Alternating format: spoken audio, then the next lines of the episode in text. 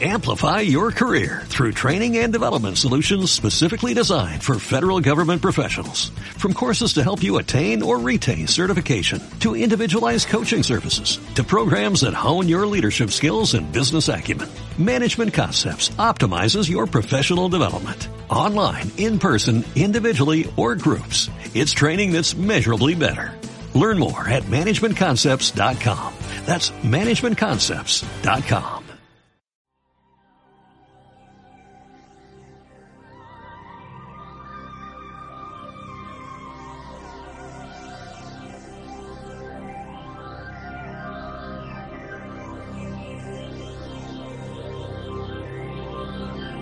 Es el momento de caminar entre el misterio y la imaginación.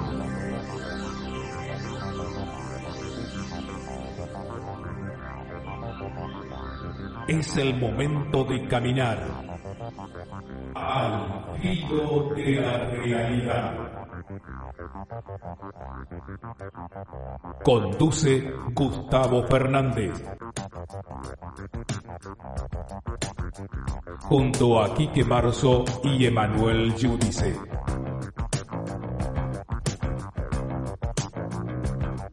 Explorando los límites del conocimiento.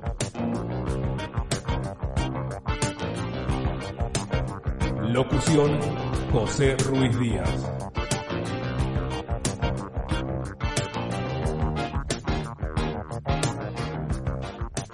Hola, hola, hola amigos, amigas, ¿cómo están? Soy Gustavo Fernández y esto es nuevamente un encuentro al filo de la realidad, del espacio en el cual ustedes y nosotros compartimos los temas que nos apasionan. ovnis, parapsicología, civilizaciones desaparecidas, conspiraciones, misterios del universo, del ser humano, siempre con el aporte documental de Alberto Quique Marzo y Emanuel Giudice. Estoy grabando este podcast y sirva esta explicación también como para pedirles disimular algunas incorrecciones de, grabación, ruidos ambientales y demás. Porque este es eh, un nuevo podcast de los que hacemos en la ruta. ¿no? Estoy viajando desde hace poco más de tres semanas. Estuve en Ecuador y de Ecuador voy a hablar el día de hoy. En este momento me encuentro en Cuernavaca, en México, con un día de descanso antes de comenzar tres semanas de, intensa actividad. Y esto también explica por qué ya hace un- unas tres semanas también que no tenemos contacto, porque como siempre decimos, la preparación de nuestros podcasts está sujeta a los tiempos naturales, normales, de quienes nos dedicamos a estos temas, pero también a tener algo nuevo, ya lo saben ustedes, ¿no? Algo novedoso que compartir, contenido o reflexiones. Entonces a veces cuando se conjugan ambos factores, muy poco tiempo disponible, prácticamente nulo, y esperar a tener algo nuevo, estar detrás de algo nuevo para compartirles, eh, explica y de alguna manera justifica la demora en la entrega. Entonces aquí estamos nuevamente. De hecho, de hecho, yo no puedo garantizarles que durante las próximas tres semanas tengo tiempo de grabarles los próximos tres podcasts, pero sí puedo comprometerme a que en todos los que vienen, durante tres, cuatro podcasts, tenemos un material absolutamente inédito, absolutamente original, como el que nos encuentra hoy, Gigantes en el Ecuador. Vamos a ir entonces a la, a la pausa habitual en este programa. Cuando regresemos, entramos de lleno aquí en la propuesta de Al filo de la realidad.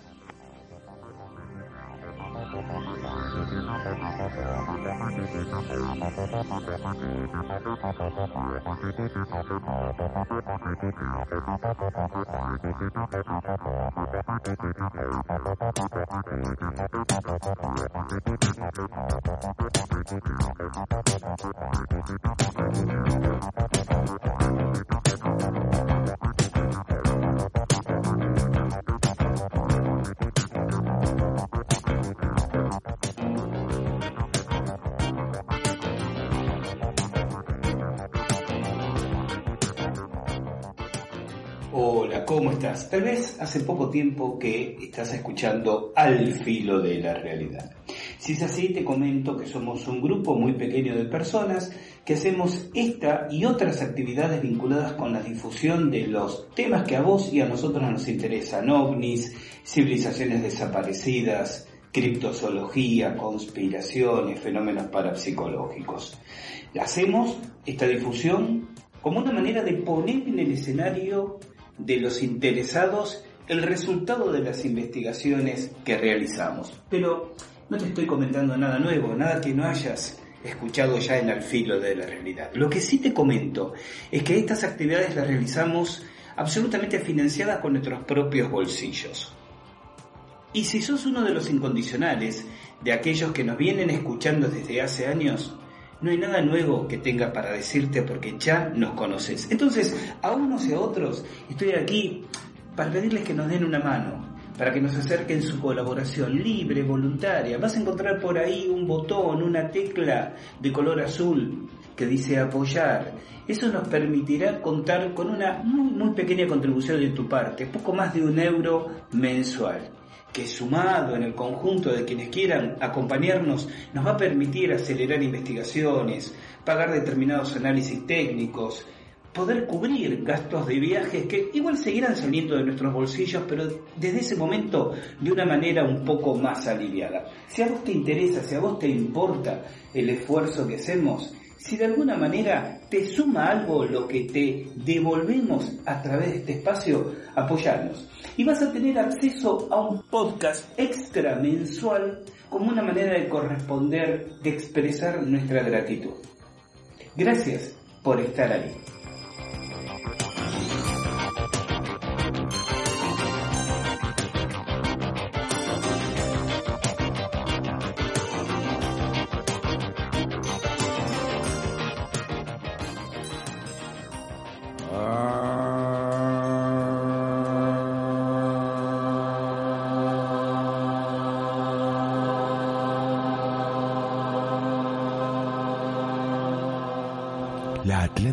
Atlántida y la Lemuria, el continente de Mu y Pacífica.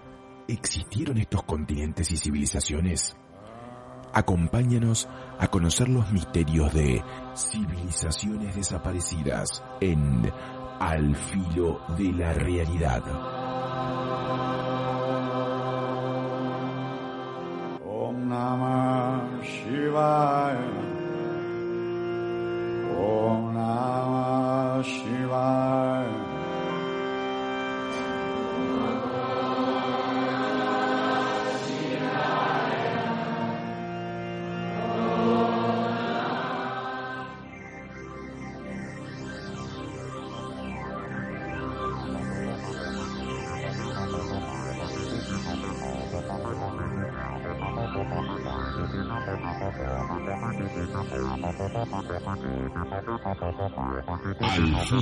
De la realidad, de la realidad, de la realidad.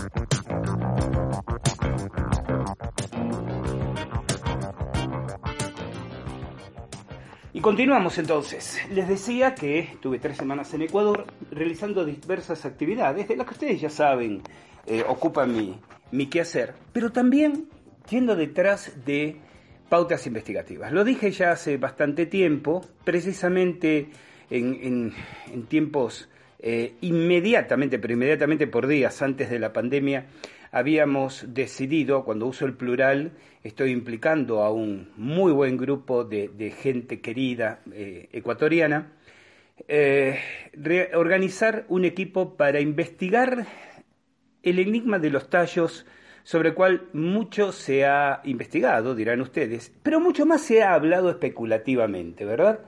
Y buscar algo nuevo que aportar. Miren, voy a hacer un salto cuántico, voy al, a 48 horas atrás y regreso.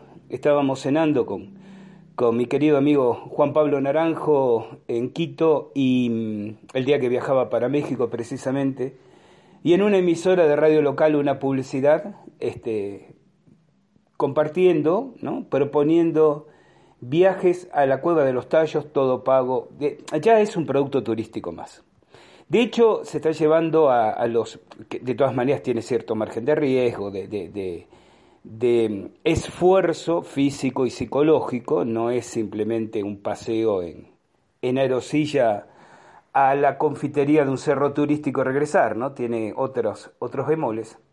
Pero ya, sea, y no estoy hablando del lado eh, comprensiblemente comercial, del hecho de que se organicen este, porque obviamente hay un gasto, hay equipos, hay gente que dedica su tiempo, su esfuerzo y su conocimiento, y sobre todo hay una comunidad Yoar que cobra un peaje, digámoslo con todas las letras, por un acuerdo que tiene con el, con el gobierno para poder acceder a lo mismo. No, no voy, no voy a eso, voy al hecho de que mm, hay gente, mucha gente que está yendo la cueva de los tallos, desciende por la cima, ¿no? de 80 metros de profundidad, con todas las medidas de seguridad, con un sistema de, de malacate, de, motor, este, permanece un par de horas, toma fotos y luego tiene una charla de sobremesa con las amistades. Yo estuve en la cueva de los tallos y a partir de ahí, ¿y qué viste? ¿Qué sentiste? ¿Qué se te apareció? No, porque sentí una energía. Nadie va a la cueva de los tallos para decir, no, muy interesante, lindas fotografías, pero la verdad es una hermosa cueva y no mucho más. Eh, no, no, no. Fui a la cueva de los tallos, entonces algo tengo que, sentir. No digo que la gente esté inventando, digo la gente está, tal vez muchos, muchos sugestionados, algunos percibiendo, ¿cómo lo demostramos? Si son experiencias absolutamente personales e intransferibles. Está en la confianza que depositamos en la persona en particular, pero ¿cuántas personas conocemos que como seres humanos nos inspiran afecto, eh, solidaridad, confianza, ternura? Pero eso significa que sus percepciones deban ameritar el mismo grado de credibilidad que sus sentimientos? Porque si el inconsciente muchas veces genera mecanismos de compensación, si durante años leíste, escuchaste, viste algo sobre los tallos y de pronto estás ahí, tal vez es posible que el inconsciente, tu inconsciente, te esté jugando algún truco, alguna mala pasada, y tú genuinamente creas que estás recibiendo algún tipo de comunicación. O quizás sí la estás recibiendo. Y entonces los escépticos, los no creyentes, los racionalistas, son los que quedamos excluidos de ese proceso. ¿Cómo, cómo dilucidar este intríngulis entre lo espiritual intuitivo y lo objetivo evidencial? Bueno, ese es el, el propósito del grupo operativo Tallos. Vino la pandemia y se atrasó y se retrasó los viajes y se complicaron las actividades, pero el GOT, el Grupo Operativo Tallos, sigue plenamente vigente. Eh, ha reducido su número de miembros, esto siempre pasa, ¿no? Uno lanza una propuesta, se anotan 40, le dices a la gente, voy a la Cueva de los Tallos, yo quiero ir, yo quiero ir contigo. Pero en el momento de trabajar, en el momento de sumarse, en el momento de eh, participar de todo ese delicado y cuidadoso trabajo previo, que va mucho más que la organización del viaje en sí, siempre quedan unos pocos.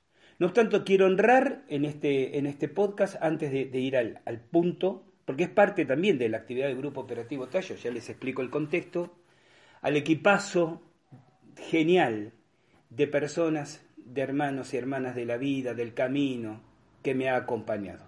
Comienzo con el querido José Luis Garcés, ya lo he nombrado muchísimas veces y se amerita que lo siga haciendo porque es, es el hermano menor que la vida me ha, me ha gratificado. Juan Pablo Naranjo, Juanpi, Juanpi Naranjo, a quien uno aprende a querer y, con, con, Juan Pablo y con José Luis estamos organizando también otro proyecto, pero se los cuento en otro momento.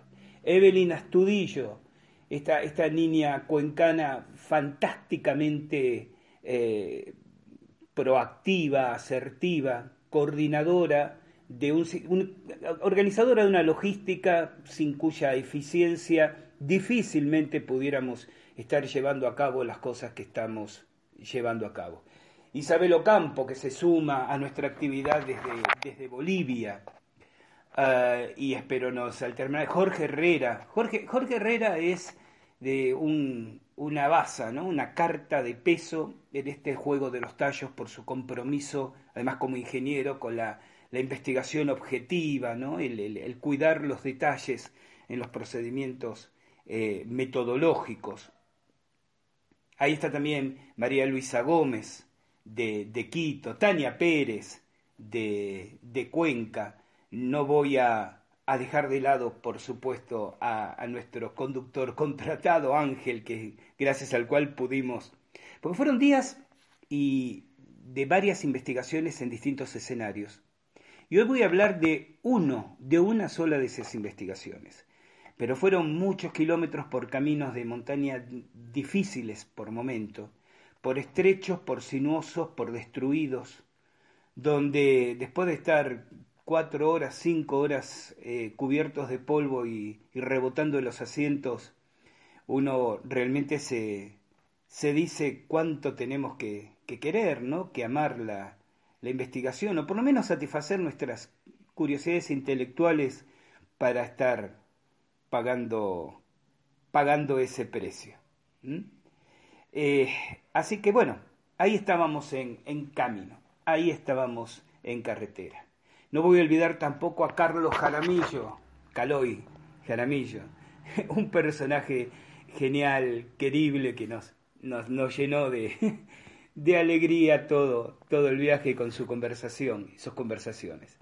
Y bueno, ya estamos en carretera. Estamos en carretera para hablar de este tema, gigantes en Ecuador. Miren, yo voy a comenzar haciendo una, un descargo personal. Toda mi vida este tema de los gigantes en la antigüedad o la existencia de gigantes en distintos momentos de la historia me resultó poco interesante y poco creíble. Uno no puede definir por qué algo es interesante o deja de serlo, porque cada uno eh, jerarquiza o relativiza los componentes de un tema por un a través de un filtro muy personal, ¿no? Lo que puede interesarme a mí puede no interesarte a ti. Diré que poco creíble porque prejuiciosamente, tengo que admitirlo, toda historia para tratar de justificar la presencia de gigantes la veía matizada de un color típicamente judeo-cristiano, es decir, hacía como una asociación bíblica. De hecho, creo que en History Channel circula una serie sobre búsqueda de evidencias de gigantes en Norteamérica, y siempre lo miré superficialmente porque, bueno, ahí está el fundamentalismo cristiano, ¿no? Buscando encontrar fundamentos o, o argumentos como cuando visitamos con el querido Orlando Rodríguez y familia aquel museo creacionista en Texas, del que hablé en algún momento, del que hemos compartido imágenes en nuestro canal en YouTube. Es decir, esto de tomar segmentos episódicos y, y difícilmente cotejables o verificables para forzar el refuerzo de creencias personales. Hoy que me cuestiono este, este tema prejuicioso, con respecto a los gigantes, me pregunto también si el procedimiento no es al inverso, es decir, si realmente la, hipotética, admitámoslo como hipotética existencia de gigantes, no termina eh, quedando como registro o trasladándose como mito a distintos eh, escenarios y textos antiguos, como por ejemplo la Biblia. Pero en todo caso es una discusión ociosa ante la evidencia, porque de la evidencia quiero hablar. En esta mirada superficial y, poco comprometida que, he hecho en toda mi vida con el tema de los gigantes, en esta resistencia prejuiciosa, ¿no? Digo prejuiciosa porque, puesto a reflexionar, y estamos reflexionando muchísimo estos últimos días, eso se los puedo garantizar, ¿por qué debo ver con más incredulidad el tema de los gigantes que lo que vi el tema de los liliputienses, pigmeos, hiperenanos, como en el ser de Atacama, ¿no? en poder del querido amigo investigador barcelonés eh, Ramón Navio Osorio. Bueno, yo me he cruzado varias veces en internet con esta historia del investigador Klaus Dona y su gigante que él, según algunas versiones, habría encontrado en sus investigaciones en Ecuador y que tiene actualmente en exhibición en un parque temático en Suiza, el Jungfrau, creo, o Jungfrau, algo así, disculpen mi, torpe este, eh, dicción, eh, e inclusive en ese, en ese mare magnum de informaciones que uno va leyendo y va eh, cruzándose, navegando en la web y descargando videos y leyendo referencia en artículos de terceros, leí varias veces que Adona se lo trataba como un fabulador, como alguien que había inventado este tema de los huesos, que no, no, no, nada garantizaba la realidad de los mismos. Miren, hago un alto acá y voy a hacer la siguiente observación. Hasta esta propia investigación en el terreno, y voy a hacer dos observaciones. Comienzo obviamente por la que tenía en mente antes de adelantarme. Yo podía haber sido intelectualmente tolerante con la idea de gigantes de tres metros de altura, como los que se dice habitaban en la Patagonia la llegada de los españoles, los que dan el nombre de Patagones, ¿no? Eh, a la etnia y, al, y a la región. Podría quizá haber sido tolerante pensando en estas asociaciones con observaciones de Sasquatch y con el Gigantopithecus eh, de tres metros y medio. Pero en el caso de los gigantes de Ecuador, o cuando menos del gigante, hablemos en singular, estamos hablando de un ser de siete metros de altura. Eso es como que rompía aún las márgenes elásticas de mi, de mi apertura mental, que les garantizo son muy elásticas. Eh, precisamente en estos viajes a Ecuador eh, hicimos un contacto, quedaron en presentarme y poder conversar con él, con un indígena o descendiente de indígenas de la zona norte de Ecuador, que mide 2 metros 15 de altura. Recuerden que las etnias locales son en general muy bajitas, un metro 60, inclusive menos. Hay muchísima evidencia antropológica de un metro cincuenta, un metro cincuenta y cinco. Entonces, evidentemente, un individuo de dos metros quince es, para esos parámetros, un gigante. Y esta persona hacía referencia a sus abuelos, que dice que le superaban en altura, dos metros treinta, dos metros cincuenta, como mucho. Bien, voy a entrevistar en uno de los próximos viajes a esta persona. Pero uno puede suponer ciertos grupos étnicos de esa estatura, pero siete, siete metros, más del doble de ese estimado, es como demasiado. Cierro un tema que había comenzado a transitar en el inicio de este podcast. Yo sé que muchos me estarán preguntando, bueno, pero Grupo Operativo Tallos está haciendo estas investigaciones y con la cueva de los tallos, ¿qué? Aquí tenemos una estrategia, pero también enfrentamos una dificultad. La estrategia que yo propuse es que antes de abordar la, la cueva en sí físicamente, reunamos toda la información posible del contexto histórico, geográfico, cultural, étnico, periférico a la cueva de los tallos. Es decir, ir a la cueva de los tallos buscando presumiblemente algo por la ruta y por el camino que todos estos grupos turísticos han hecho, puede ser interesante para la fotografía, como decía uno de los integrantes del grupo, para el Facebook, ¿no? Para, la portada de Facebook, pero no, no, no suma en conocimiento. Entonces dije, bien, vamos a ver si hay un contexto, un concierto de, material de interés que nos permita tomar y mirar con otra perspectiva este tema de los tallos. Les anticipo aquí una pequeña conclusión que será tema de otro podcast de Al Filo de la Realidad y video podcast y nota. De Cuenca yendo hacia el oriente, a tres horas de camino, tenemos Limón Indanza. Dos pequeños pueblitos, uno se llama Limón, el otro se llama Indanza, este mucho más pequeño todavía, tan cerca, tan próximos que se lo llama genéricamente así, Limón Indanza. En Limón Indanza, cerca de Indanza, en realidad, a unos kilómetros, hay un cerro, el Catallo, que da origen al río homónimo, y en un espacio se han encontrado una enorme cantidad de petroglifos. Estuvimos revisándolos, chequeándolos, marcando coordenadas y demás. Hay muchas historias. Esto está ubicado a 30 kilómetros línea recta de la Cueva de los Tallos.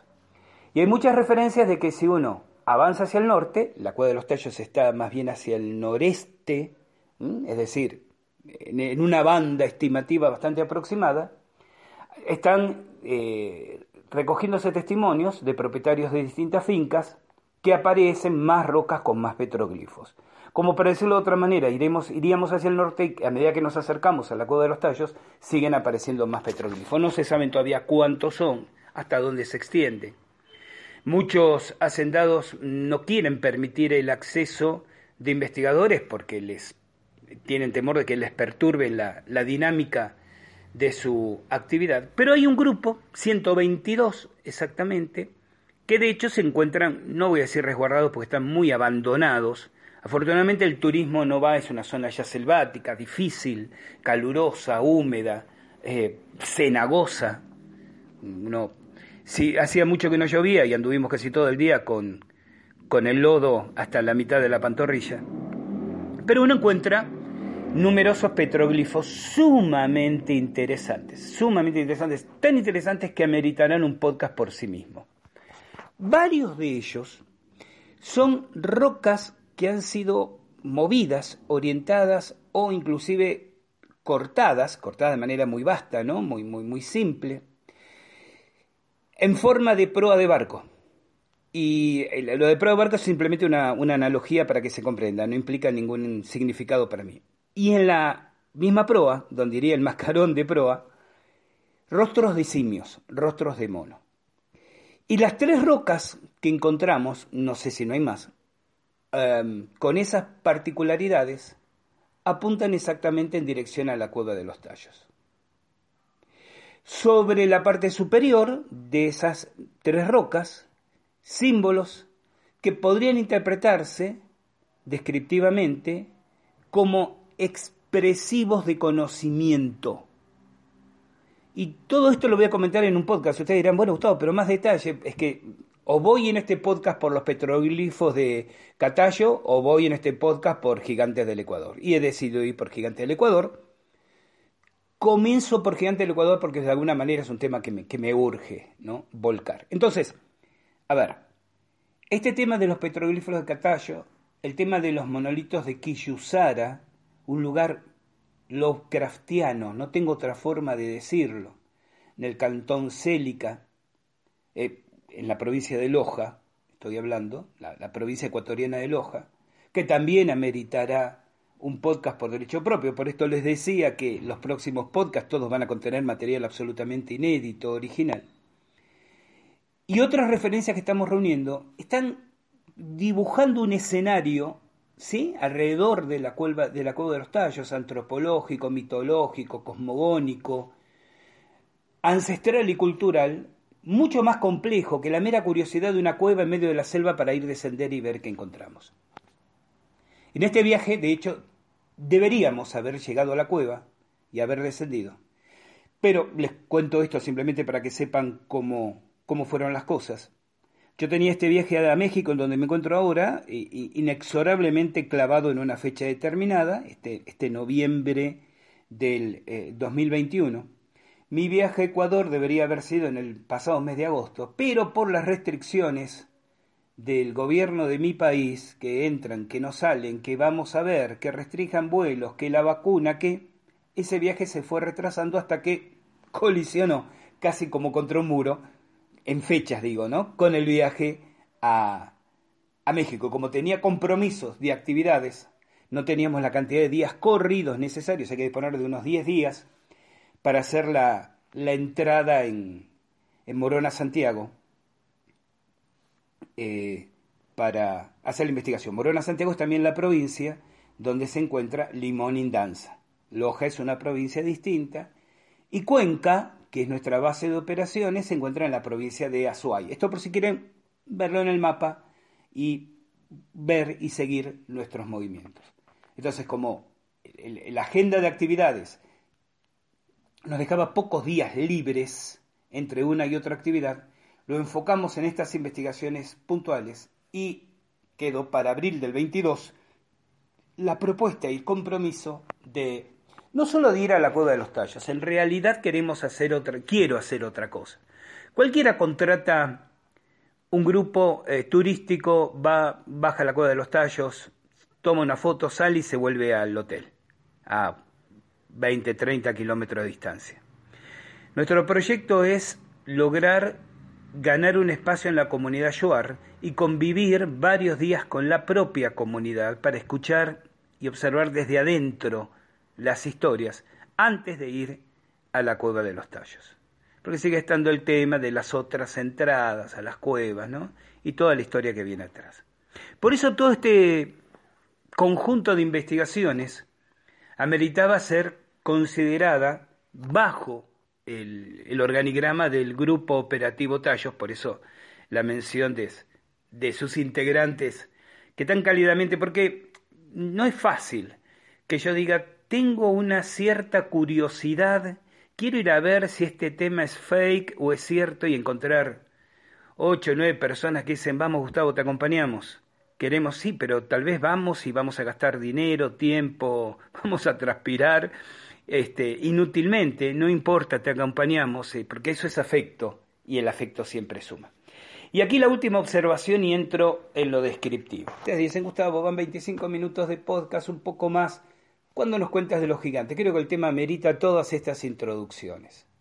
Pero quiero decir esto. Conversaba con, con Quique, con Emanuel, conversaba con José Luis, con Juan Pablo, que estoy totalmente seguro porque de pronto ya lo estoy viendo en redes, la cantidad de, de, puteadas en arameo que lo que voy a, a, compartir, lo que vamos a compartir, exhibe. Van a aparecer los, los teóricos y los intelectuales de Internet, ¿no? que como han leído mucho y han visto los videos de otros, este, sin moverse de la comodidad de sus, de sus recámaras, dirán que yo también estoy fabulando, que todo mi grupo fabula conmigo, porque aquí somos como 10, que estamos entonces fabulando todos juntos, que somos crédulos, que tomamos cualquier evidencia, cualquier trozo de piedra como evidencia, sin serlo. Miren, miren que yo les voy a decir una sola cosa, solo voy a debatir y solo tendré respeto por quienes hayan invertido el tiempo, el esfuerzo físico, y sobre todo hayan permitido que se les toque el órgano más sensible de la anatomía que es el bolsillo, la cartera, el dinero, para que debatamos de igual a igual. Porque cualquiera que de estos que atacaban a Klaus Dona, a quien termino reivindicando, obviamente, en este podcast, con que es un fabulador, con que no hay evidencias, con que no presentó, no haya estado donde estuvimos, se haya enlodado, se haya cubierto de polvo según el día y según el, el espacio físico geográfico que le toca, haya sido picado por zancudos y sobre todo haya gastado dinero simplemente y buen dinero por la satisfacción de quiero saber de qué se trata, creo que no tienen entidad intelectual, no voy a decir moral, quién es uno para opinar de la moral de los demás, pero creo que no tienen entidad intelectual para que ni siquiera invertamos un minuto de debate. Porque ¿qué nos encontramos? Y ahora entro en la historia.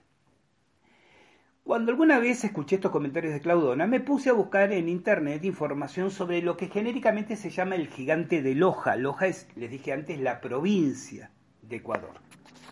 Miren, ¿quieren saber exactamente dónde está esto? Comunidad Guayurunuma, parroquia Changaimina, eh, cantón Gonzánama, provincia de Loja, Ecuador. Les acabo de clavar un alfiler de GPS para quien sepa manejar la información en el mapa. Pero este gigante se hablaba metafóricamente de él como el gigante de Loja. Cuando uno se pone a buscar información en internet se da cuenta que todos los blogs que publican algo, inclusive periódicos que en sus ediciones digitales han levantado el tema, copian de copia de copia de copia con todos los errores que la copia de copia de copia puede tener. Se habla de unos restos que había encontrado un sacerdote, Carlos Miguel Vaca, el dato es correcto, Carlos Miguel Vaca eh, los habría conservado hasta 1999 en que fallece, esto es incorrecto, ya veremos por qué, de alguna manera estos datos llegan a manos de Claudona, que entonces no los habría descubierto en sus investigaciones, sino que los habría comprado, esto parece ser así, algo de esos huesos va al Instituto Smithsoniano, nunca publican nada. Acá hay un hecho cierto. El Smithsonian siempre, cuando recibe un material para su análisis, siempre va a publicar los resultados de la naturaleza que sea. Puede haber solo dos dilaciones. Que esté en orden a tener la oportunidad de hacerse la investigación, que no sería este el caso por los años que pasaron, o que realmente se diga que se lo enviaron y nunca se lo hayan enviado. Estamos detrás de ver si el Smithsonian eh, confirma eso. Pero si realmente se les envió, porque ninguna información en Internet dice quién se los envió al Smithsoniano, si realmente fueron enviados y fueron analizados, es extraño que el Smithsoniano no publique resultados. Por algún motivo no los publica. Bueno, la historia sigue diciendo que entonces Claudona se lleva parte, parte del esqueleto a Europa, construye, lo complementa con resina plástica y es este gigante que está en exhibición. Yo en una oportunidad estuve hablando con Ramón, Ramón Navio Osorio, lo mencioné antes, quien es amigo personal de Klaus Dona, yo no, no tengo el gusto de conocerlo a Dona personalmente, y Ramón, que es un señor muy, muy serio, muy objetivo, muy, muy meticuloso en sus investigaciones, capitán de ultramar durante décadas de la Marina Mercante Española hasta su jubilación, un hombre que estuvo en situaciones inclusive de detención bélica, involucrado por su oficio, eh, muy, muy duro en sus conclusiones, él me decía, yo he visto los trabajos de Dona y evidentemente es cierto el origen, pero gigante de 7 metros. ¿Y por qué en Ecuador? ¿Qué había? ¿Qué ocurrió? ¿Qué pasó? Bien, uno va leyendo la información en Internet, como les decía, empieza a ver cómo se repiten errores. Por ejemplo, cuando se dice, porque ahí en lo profundo de la selva, los que escriben eso nunca estuvieron en Loja, si hablan de selva. Háblenme de, de, vegetación silvestre y áspera de montaña, pero no de selva. Eh, y los investigadores que están buscando una ciudad perdida en esa selva, la ciudad de... Y, en, y los, los blogs lo escriben así, Giant, G-I-A-N-T, Giant. Esa es la primera... Yo tengo que ser sincero, yo leer eso y decir todo es una tontería, además hecha por personas bastante, bastante mediocres, porque Giant en inglés es gigante, decir, suponer que la ciudad de los gigantes se llame gigante es como bastante ingenuo por decirlo de alguna manera. Pero tenía la versión de Ramón, ¿no? Sobre el material de Klaus Dona, es cierto. Y, y estaba en Ecuador. Y propuse al GOT, al grupo, este tema.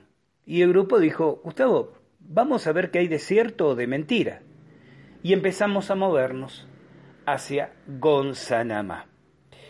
No les voy a eh, no voy a extender ahora en los bemoles de organización, los meses de contactos, de esperar una respuesta y, demás. El tema es que Evelyn, Evelyn Astudillo, se pone en contacto con el ingeniero César Piedra, funcionario del municipio de Gonzanamá. Recuerden, Gonzanamá es la cabecera de la región donde se encuentra la comunidad de Guayurunuma, donde habría existido esta historia. Yo realmente, habiendo tomado contacto con un funcionario municipal, un, profesional comprometido con lo suyo, estaba a la espera de que la respuesta fuera, no, estos son mitos, son fábulas, son leyendas. Y fue muy extraña las primeras, los primeros contactos de César, a quien nunca le vamos a estar suficientemente agradecidos por el esfuerzo que hizo en facilitarnos todo lo que vino después y acompañarnos. Porque César Piedra nunca negó, pero tampoco afirmó. Dijo que sí, que esos son temas que se hablan en la región, pero que en realidad habría que ver claro.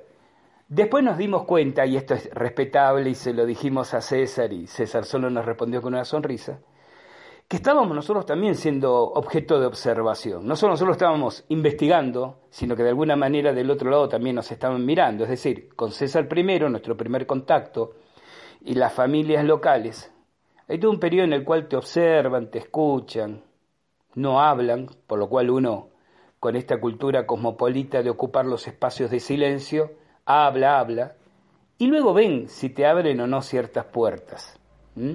Tiene que ver con el respeto, con el cuidado de lo que ellos intuyen que es importante y en cierto modo sagrado, y estoy totalmente de acuerdo con ellos. Porque además demasiado han sido vilipendiados, ridiculizados y hasta explotados como para no ponerme su, su, camiseta, su remera y decir, jugamos para ese equipo. Entonces, cuando Evelyn me comparte inclusive los audios de algunas conversaciones con César, yo hago esta observación. Le digo, Evelyn, no te lo está negando, no lo está afirmando, pero no lo está negando. Sería muy sencillo decir, no, pues, miren, Aquí hay cosas interesantes para ver, pero eso es todo un bluff. Entonces dijimos, vamos, vamos y fuimos. Bien, ahí íbamos saltando por los caminos con una sufrida furgoneta, todo el equipo anteriormente mencionado. Llegamos después de un par de, días a Gonzanamá, hicimos noche, en la mañana conocimos personalmente a César, tuvimos una primera conversación, larga conversación, y es cuando César nos dice, si quieren, podemos conocer el lugar y la familia propietaria del lugar donde se desenterró el gigante. Cuando lo dice así, yo en un momento le digo, César, estás diciendo donde se desenterró el gigante. Estás afirmando que hubo un gigante que se desenterró. Y César, con una sonrisa, me dice, sí, sí, porque además yo lo vi de pequeño. Nos quedamos todos congelados. ¿Cómo? Claro, yo era muy pequeño pero yo colaboraba en la parroquia del Padre Vaca. ¿Recuerdan? Aquel que, según las versiones en internet, había desenterrado el gigante. Y tenía, recuerdo como si fuera hoy, dice César, un largo cajón de madera con herrajes y yo levanto la tapa y miro y me había aparecido un montón de piedras y le pregunto al, al padre, padre, ¿qué son estas piedras? Y me contesta, eso es osamenta de un gigante, deja eso ahí. Y claro, como era niña no le di mayor importancia. Entonces, empecemos a ordenar la historia. En 1964, intensas y tremendas lluvias en la región deslavan un terreno, la parte de un terreno, eh, propiedad de la familia Ruiz. En realidad no propiedad, en ese momento la familia Ruiz arrendaba esas tierras y después con los años la compraron. Pero digamos propiedad para simplificar. Eh, Aquí un detalle interesante. Por la propiedad de la familia, y de hecho nosotros estuvimos ahí, pasa lo que se conoce como el camino real, que en realidad es una rama del Capac del camino de los incas, que se ramifica eh, en, la cordillera, comienza aproximadamente por precisamente por Azuay, si no me equivoco, y llega hasta el norte de Argentina, ¿no? Parte de Chile el, camino no es un solo camino, tiene ramificaciones. Y una de estas ramificaciones del Capacñán, que es como se dice camino del Inca, pasa por esta propiedad. Entonces muchos eh, hacendados y muchos granjeros que viven dispersos en la zona, porque de, de, de, de finca en finca, de, vivienda en vivienda, tienen cuando menos un kilómetro, dos kilómetros o más, suelen usar ese camino, que está en perfecto estado, para ir de un lugar al otro. Entonces, un granjero que iba observando, que iba caminando por el camino, ve a un lado como el terreno en declive se había deslavado, se había desplazado por las intensas lluvias y había algo que asomaba. Se acerca a observar y encuentra huesos gigantescos. Y hace lo que todo granjero en esas y en tantas tierras suele hacer cuando ve algo raro. Se lo cuenta el cura, Carlos Miguel Vaca. Pero Vaca, y esto me lo decía, me lo decía César y la familia Ruiz y la gente y todos, era un curita huaquero. ¿Qué es el huaquero? El huaquero es casi una profesión en, Sudamérica, ¿no? De gente que se dedica a buscar tumbas, a buscar este, entierros, eh, objetos ancestrales sepultados para venderlos en el mercado negro. Bueno, el curita vaca hacía eso, era huaquero. Viene el granjero, le cuenta lo que ve y el cura marcha al lugar con la intención de excavarlo. Contrata a varias personas de, la zona, entre ellos miembros de la familia Ruiz. ¿Quiénes son los Ruiz? Les decía, actualmente los propietarios de la tierra. Estuvimos reunidos con Lida Ruiz, 90 años. Yo quiero llegar a los 90 años en el estado físico y mental de esa señora. Por favor. pago. No le digo vendo mi alma al diablo, pero no me tienten demasiado. Impresionante. Vive Lida Ruiz con su hija Dominga. Eh, Lida, si bien no participa de la excavación físicamente, la excavación estaba a 300 metros de la casa, de la actual, de la que sigue siendo la casa de las Ruiz. Y Lida se encarga, eh, mujer joven en ese momento, de preparar el alimento, llevar agua, atender a los hombres que trabajaban ahí. Eh, en, el patio delantero de la propia casita humilde de Lida Ruiz estuvieron los huesos hasta que los cargan en tres burros y se los llevan hacia eh, la parroquia del cura, ¿no? En Changaimina. Vamos ordenando algunas ideas. Primer comentario de Lida, una mujer como se dice, absolutamente creíbles en la descripción, en el relato, en la simpleza, pero esto no queda solo en descripciones y en palabras. Paciencia. Primer comentario.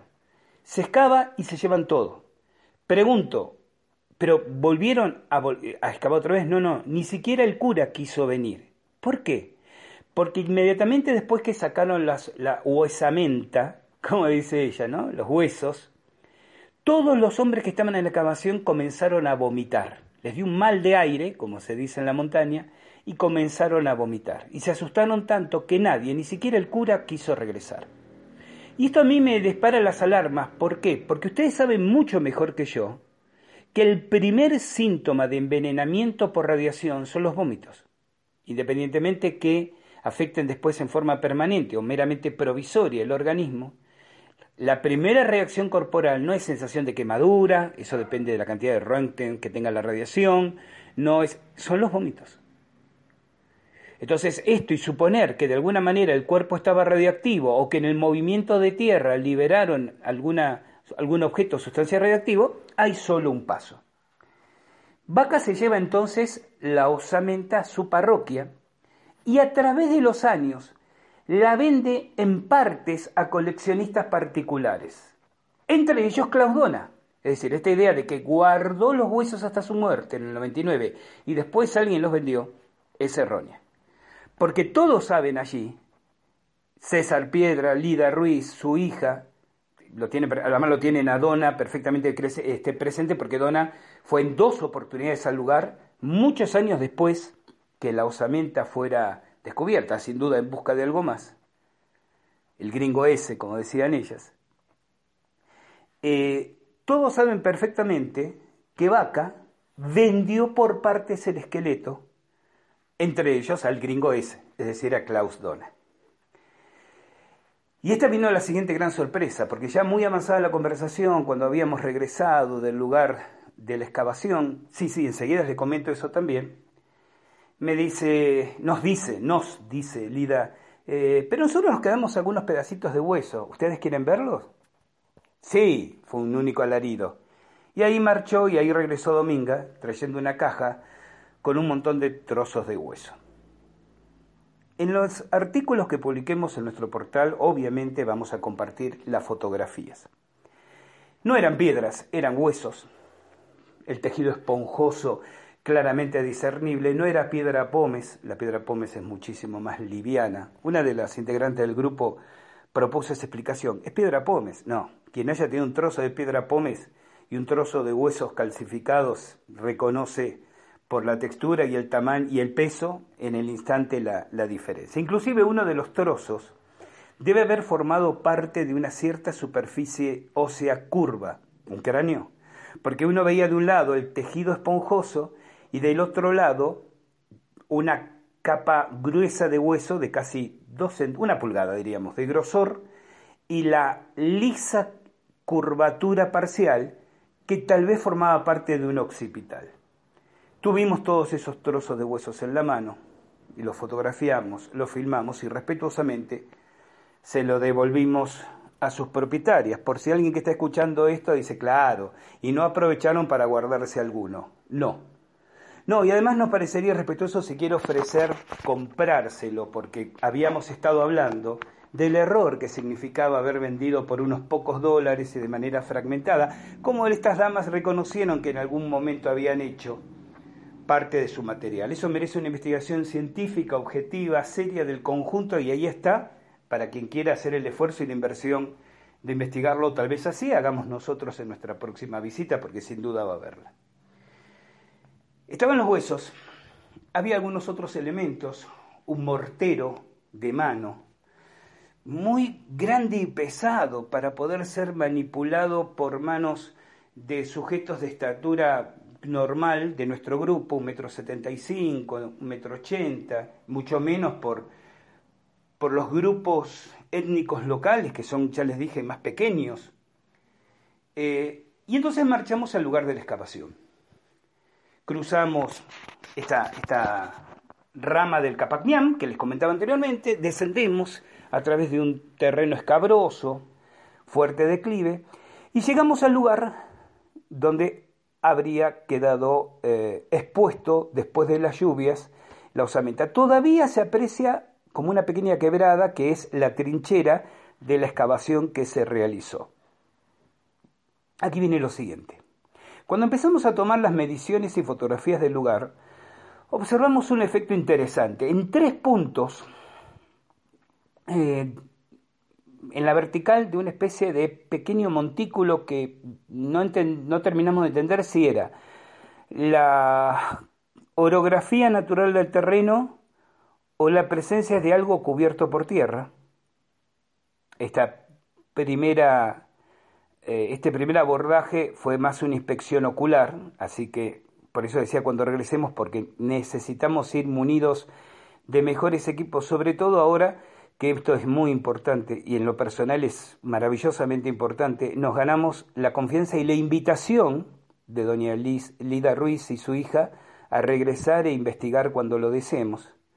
No algo que se le permite a cualquiera, porque nos contaban que ha ido gente, especialmente de ciudades cercanas, a preguntar, pero ellas las reciben y, y no les dan mayores precisiones. Nadie quiere tener en el fondo de la casa 40 energúmenos haciendo agujeros buscando vaya a saberse qué, ¿no? Pero observamos, le decía, en ese montículo anomalías magnéticas, desvíos acusados de las brújulas. Alguna vez dije, y el querido Josep Velo me hizo una observación correctiva muy, muy atinada, muy oportuna. Yo decía, la brújula se vuelve loca y él me señalaba, en realidad, eh, por ahí incorrectamente decimos se vuelve loca un desvío de, la aguja de la brújula. El volverse loco significa pensar que la brújula gira sin sentido, ¿no?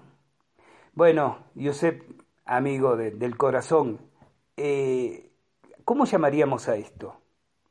En esos lugares la brújula, en ciertos tres puntos que tenemos determinados, primero se desvía 10 grados hacia un lado, comienza a temblar, se desvía 10 grados hacia el otro, y de pronto da un golpe y se pone 180 grados al revés y empieza a pendulear como 20 grados para un lado, 20 grados para el otro y queda moviéndose. O sea, da un giro violento de 180 grados y empieza en un arco de 40 grados, 20 para un lado, 20 para el otro, a oscilar permanentemente mientras no te mueves del lugar. Y cuando te mueves del lugar, vuelve a su, a su punto. Si no es volverse loca, las brújulas tienen ahí un brote psicótico. ¿Qué quieren que les diga? Y en los tres lugares ocurre exactamente lo mismo. Es muy extraño. Muy extraño porque además implica ponerse a pensar en lo que se necesita para provocar ese tipo de anomalía, ¿no? Bueno, y ahí ocurre. Similar, pero también diferente, anomalías que encontramos en los monolitos de Kiyusara, a eso le voy a dedicar el próximo podcast, así que no me voy a extender ahora aquí. Obviamente no, no hicimos ninguna excavación, no íbamos con equipaje, eh, fotografiamos muy bien el lugar y regresamos para seguir conversando con doña Lida Ruiz y su hija. Es en ese momento cuando César Piedra nos da la siguiente pauta de información. Por eso les decía que se nos fue introduciendo de a poquito, a ver, hasta dónde con nuestras conductas, nuestro comportamiento, nuestros comentarios parecíamos ir siendo merecedores de lo que continuaba. Nos dicen, porque aquí cerquita hay las ruinas de una fortaleza, a nadie parece interesarle y de hecho nadie sabe quién es, nunca se han hecho investigaciones. Y a veces me pregunto, dice César, si no tendrá relación con el gigante aquí. Ah, porque en este momento es donde la señora Ruiz nos habían comentado que en la zona, a ese sector, se le dice coloquialmente el cementerio de los dioses. Tema muy interesante, ¿no? Pero yo hago una observación, le digo, Lida, un cementerio no tiene una sola tumba, tiene varias. Sí, me dice doña Lida, con una enorme sonrisa. Porque también se dice que por ahí cerca está la esposa y el hijo sepultados. A ver, yo no entiendo, o por lo menos no, no, sé si estoy muy, muy convencido de esta idea de una familia de gigantes muertos y enterrados por ahí. Pero sí, evidentemente, los, los comentarios están haciendo referencia de más de un cuerpo de estas características. Vamos a adelantarnos un poco. ¿Ante qué nos estaríamos encontrando? ¿Una etnia gigantesca local en todo caso de muy pocos eh, miembros. Si bien los conquistadores, cuando llegan a Ecuador, dicen que en otras regiones de Ecuador se les habla de gigantes. Lo que pasa que no queda claro en esas descripciones, esas crónicas de la conquista, si son los gigantes de 2 metros 50 que comentamos al comienzo del podcast o se trata de esta clase de gigantes. También podríamos suponer, permítame la especulación, un grupo de extraterrestres accidentados en la Tierra, viviendo en una pequeña comunidad, sobreviviendo cuando pueden y como pueden, siendo honrados como dioses por las tribus, las etnias locales, hasta que van muriendo y son sepultados. De todas maneras, digo por aquello de la radiación ¿no? que comentaba anteriormente y las anomalías que hay en el lugar. De todas maneras, nos estaban diciendo que la historia es cierta, que la, la guaqueada de, vaca, inclusive nos comentaban, por ejemplo, que el cura al día siguiente, a los que participaban de la excavación, les pagó con un café con leche y una comida, ¿no? Lo decían con... Entre, entre, burlones y decepcionados, ¿no? Ay, muy curita, muy curita, pero nunca una monedita, de la frase de doña Lida Ruiz. Eh, entonces, vamos a ver esa fortaleza y allá fuimos. Cucare. Cucare se llama el, pasaje, el paraje donde se encuentra esta fortaleza. Por los caminos de montaña, 6 kilómetros con 800 del punto de la casa de Lida Ruiz. En línea recta, menos de 3 kilómetros. Como decía Juan Pablo, a paso de gigante, estaba ahí nomás. En una propiedad privada de un señor Miguel, muy educado, que evidentemente no le da ninguna importancia al montón de piedras que tiene en ese promontorio detrás de su propia casita. Trepamos un promontorio que dominaba el valle, una zona ideal como para un pucará, ¿no? un área de vigilancia, y encontramos lo que también pueden ver en fotos cuando vayamos publicando los correspondientes artículos en Al filo de la realidad. Restos de muros hechos de pirca. La pirca es la piedra apilada, ¿sí? No, no, no pegada, no sujetada con argamasa alguna, trabada entre sí, pero bloques de cierta importancia.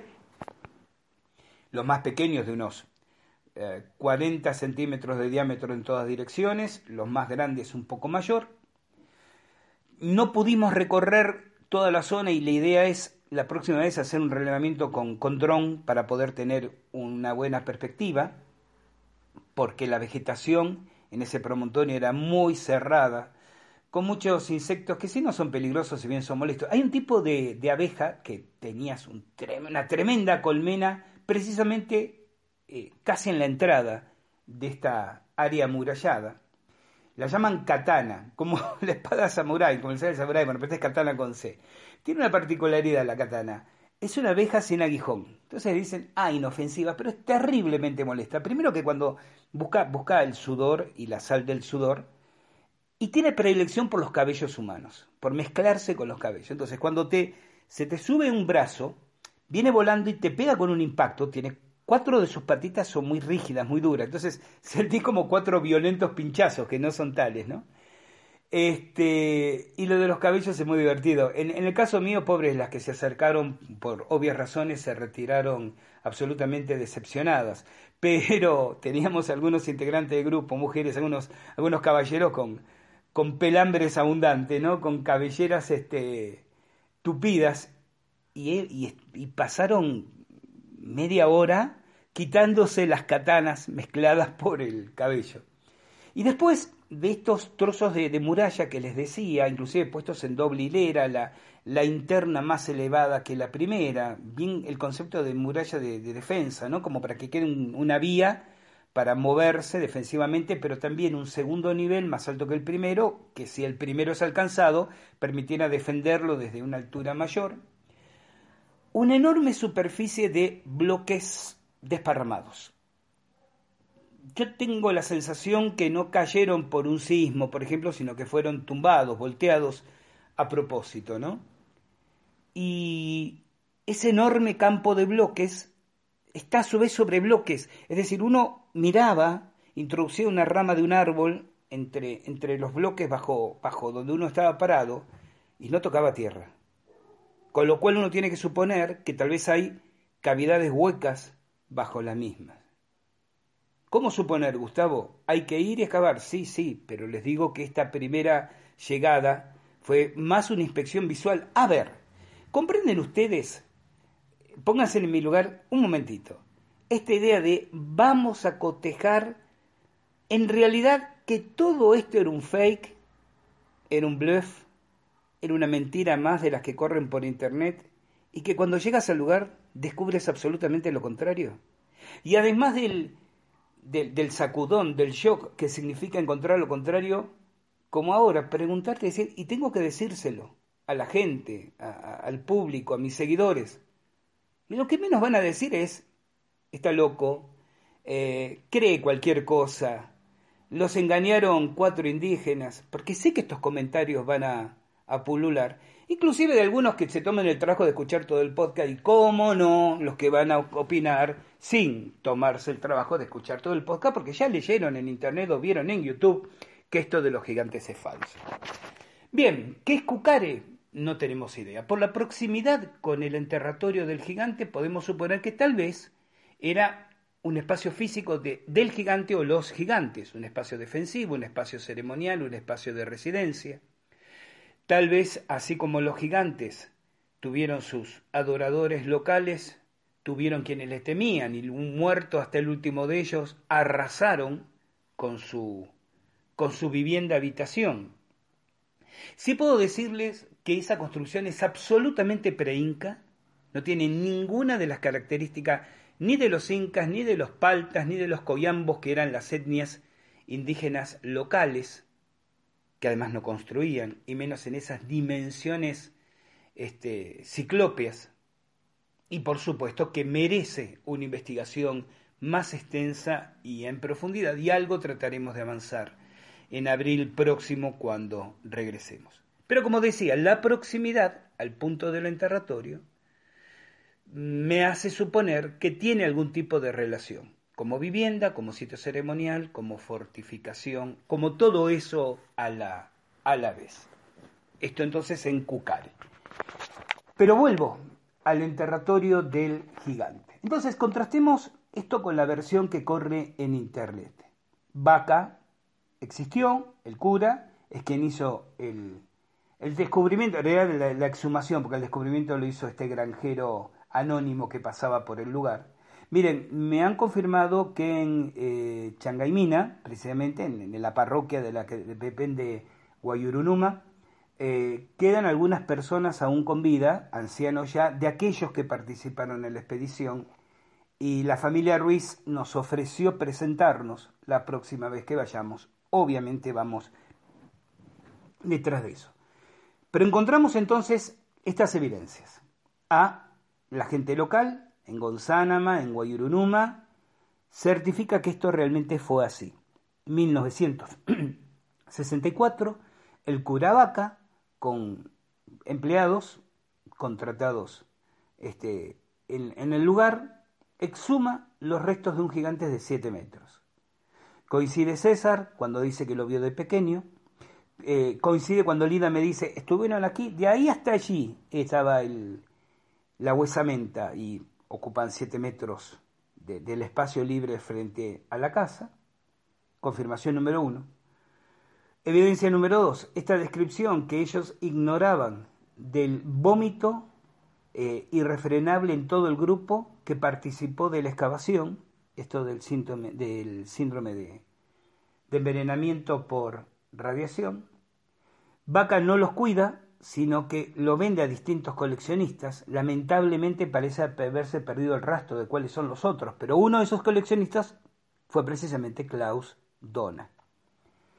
Eh, está disponible, siguiente evidencia número 4, el área de la excavación con estas anomalías que vamos a tratar de profundizar en nuestro próximo viaje. Obviamente vamos a llevar contador Geiger, magnetómetro y demás.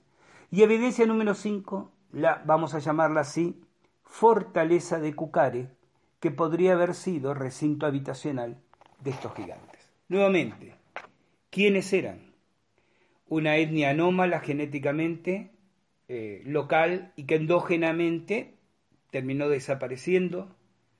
Un grupo de seres no humanos, visitantes extraterrestres. Eh, esto de la, del síntoma de radiación, síndrome de radiación y, y las anomalías en la zona del enterramiento es lo que me llevó a suponer esta, esta especulación que les comparto ahora. En fin, cada uno, cada una hará la lectura que, que les desee. Nos fuimos en un largo viaje hasta la población donde volveríamos a hacer noche para continuar, debatiendo no solo lo, lo, lo, lo fuerte de encontrar estas evidencias, yo sé que voy a aburrir, gente, lo siento, hoy voy a aburrir. Vas buscando que te digan, no, en realidad es una leyenda, no hay ninguna evidencia, ninguna prueba, y te dicen, bueno, está bien, mire, ¿sabe qué? Venga. Esta es la familia, yo lo vi, esta señora lo vio, aquí están los pedazos de huesos, aquí está la excavación, y si quiere, cerca estaba la vivienda, por decirlo metafóricamente. ¿Sí? Y te quedas diciendo, con esos huesos en la mano, ups, ¿cómo le cuento a la gente esto? Bueno, con el estilo informal si se quiere, pero honesto, como debe ser, de al filo de la realidad.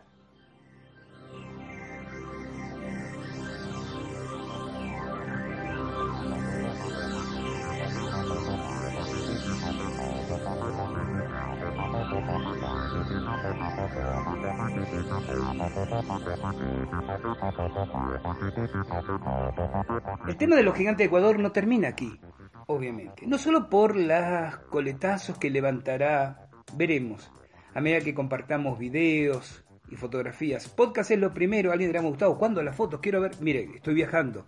Hasta avanzado el mes próximo no regreso a Argentina como para sentarme a organizar el material. Pero necesitaba compartir a través de este encuentro meramente oral lo que habíamos este, vivido.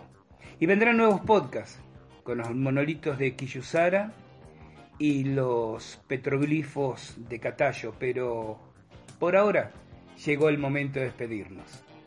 Gracias por habernos acompañado hasta aquí, el reencuentro fraternal, cuando la presentación les recuerde que llegó el momento de caminar juntos al filo de la realidad. Soy Gustavo Fernández, voy a estar esperándolos, cuídense mucho, no anden en cosas raras. O sí, ¿saben qué? Por esta vez, si las cosas raras en que andan son como las nuestras, vengan, súmense, porque es genial andar en estas cosas raras.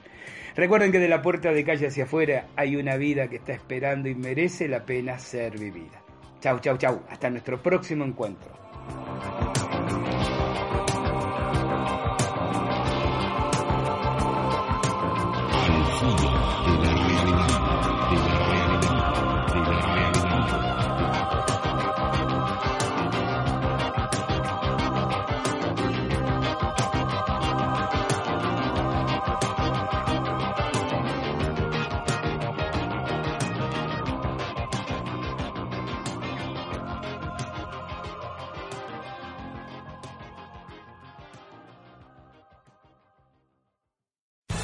Amplify your career through training and development solutions specifically designed for federal government professionals. From courses to help you attain or retain certification, to individualized coaching services, to programs that hone your leadership skills and business acumen, Management Concepts optimizes your professional development. Online, in person, individually, or groups, it's training that's measurably better.